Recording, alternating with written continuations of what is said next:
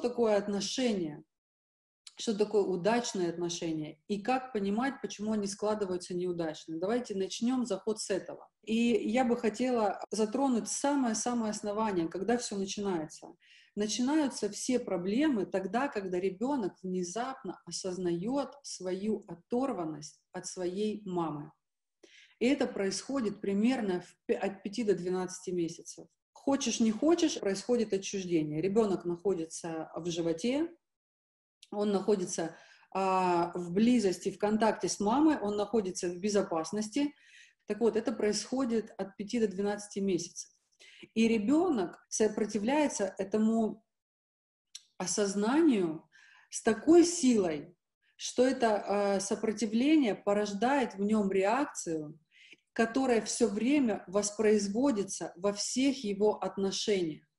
То есть, простыми словами, у нас у всех заложен инстинкт близости. Мы хотим соединения.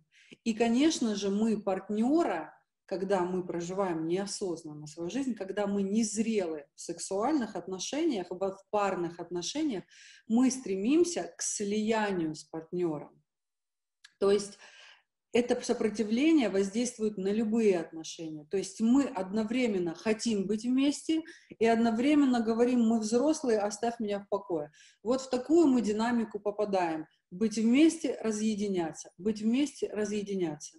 К чему это приводит? Это сопротивление приводит к тому, что отношения однозначно, если над ними не работать, а точнее даже если не работать над своей зрелостью, потому что человек может быть очень зрелым, он может быть зарабатывает деньги, он может прекрасно общаться, но он в отношениях может впадать в состояние ребенка. Он может это не осознавать.